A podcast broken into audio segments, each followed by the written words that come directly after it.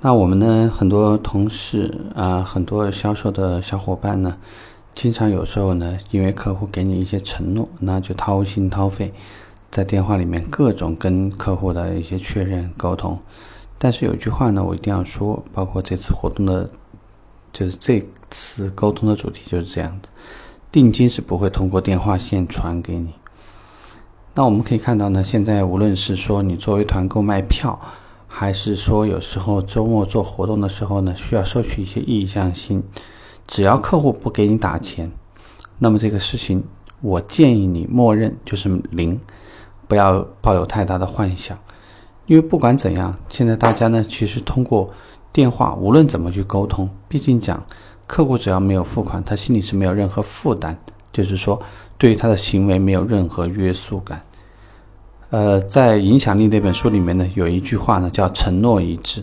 就是说，如果客户呢一旦明确表示说：“哎，小李啊，明天我会到门店里去订车。”那如果说话已经这么明确，那你可能在第二天你回给客户的时候呢，也会给他一个很明确的答复。那昨天你说好来订车的，怎么今天没有到？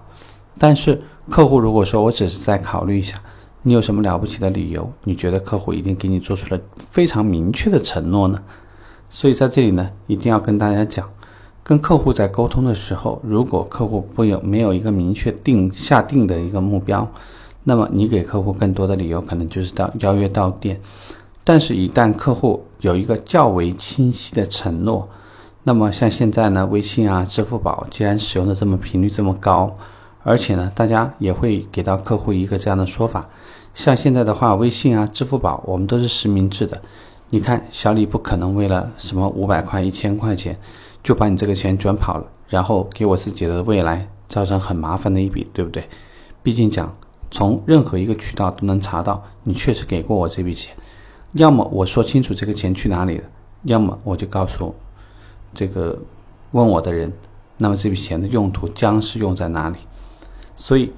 对于客户而言，其实呢，通过支付宝、微信支付任何的定金、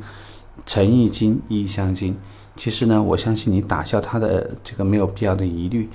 呃，尽可能创造客户没有到店之前已经表示的相应的意愿，这样呢，对于你未来展开工作呢，其实会有更有帮助。所以大家一定要记住，不要尽可不要去相信客户跟你聊了什么。而应该把注意力关注在他到底给你是不是打了定金，这样呢，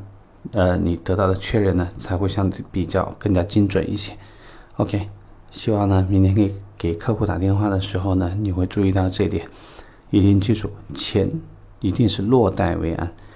车一定是交付了才算。OK，好，今天我们就聊到这儿吧，拜拜。